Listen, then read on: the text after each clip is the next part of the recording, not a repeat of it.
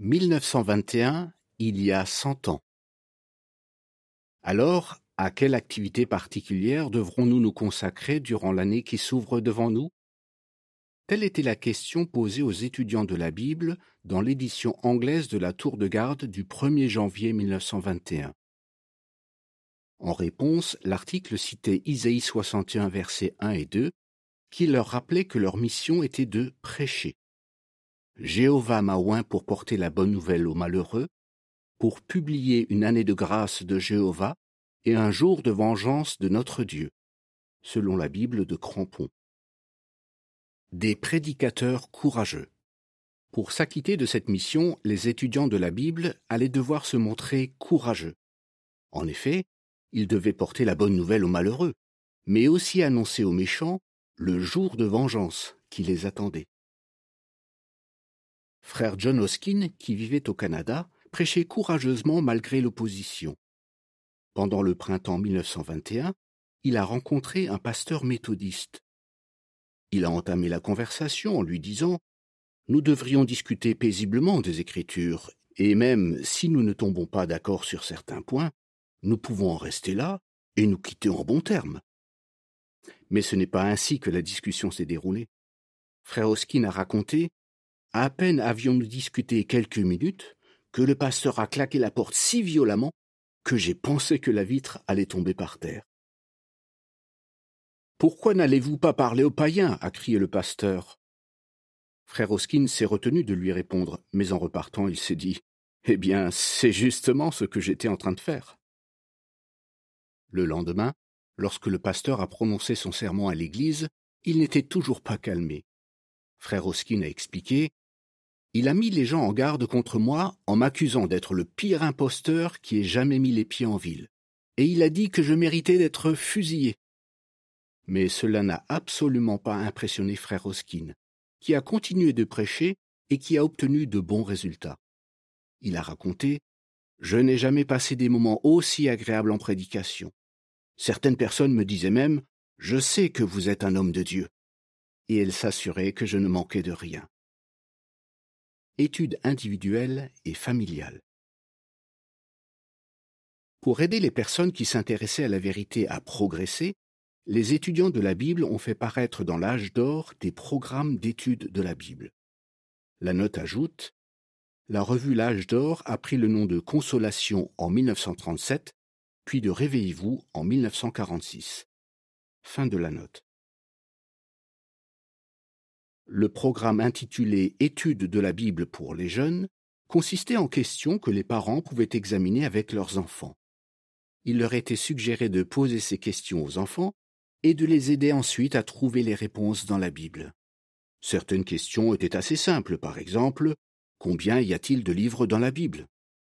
D'autres préparaient les jeunes à être des prédicateurs courageux, comme chaque vrai chrétien doit-il s'attendre à subir une forme ou une autre de persécution? Un autre programme, intitulé Étude approfondie du divin plan des âges, proposait aux chrétiens qui avaient déjà une certaine connaissance de la Bible des questions de réflexion qui se rapportaient au premier volume des études des Écritures. Des milliers de lecteurs ont tiré profit de ces deux programmes d'études, mais l'âge d'or du 21 décembre 1921 a annoncé qu'il prenait fin. Pourquoi ce brusque changement? Un nouveau livre. Les frères qui dirigeaient les activités des étudiants de la Bible étaient arrivés à la conclusion que les gens avaient besoin d'un cours biblique plus méthodique. C'est pour cela qu'en novembre 1921, ils ont publié en anglais le livre La harpe de Dieu. Les personnes qui acceptaient ce livre étaient en même temps inscrites à un cours biblique d'un genre nouveau. Ce cours leur permettait d'étudier toutes seules afin de découvrir le plan de Dieu par lequel il apporterait des bénédictions éternelles à l'humanité. Comment fonctionnait ce cours? Quand on remettait le livre à une personne, on lui laissait aussi un marque-page sur lequel était indiquée une partie du livre à lire. Une semaine plus tard, elle recevait une autre fiche comportant des questions sur la partie qu'elle avait lue.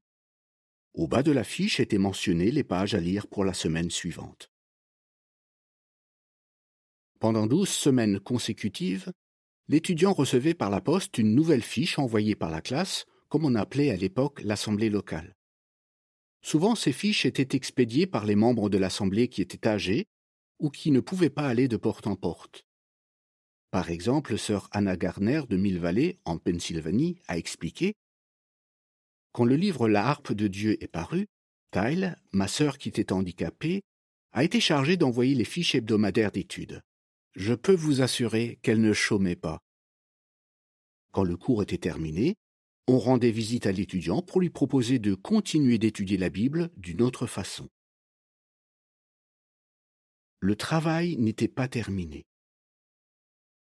À la fin de l'année, frère Joseph Rutherford a envoyé une lettre à toutes les classes. On y lisait Jamais depuis le début de la moisson, le témoignage rendu en faveur du royaume en une année n'a été aussi intense et aussi productif que cette année. Et à propos de l'avenir, frère Rutherford disait Il reste encore beaucoup à faire. Encourageons d'autres personnes encore à participer avec nous à ce service béni les étudiants de la Bible ont manifestement répondu à l'appel.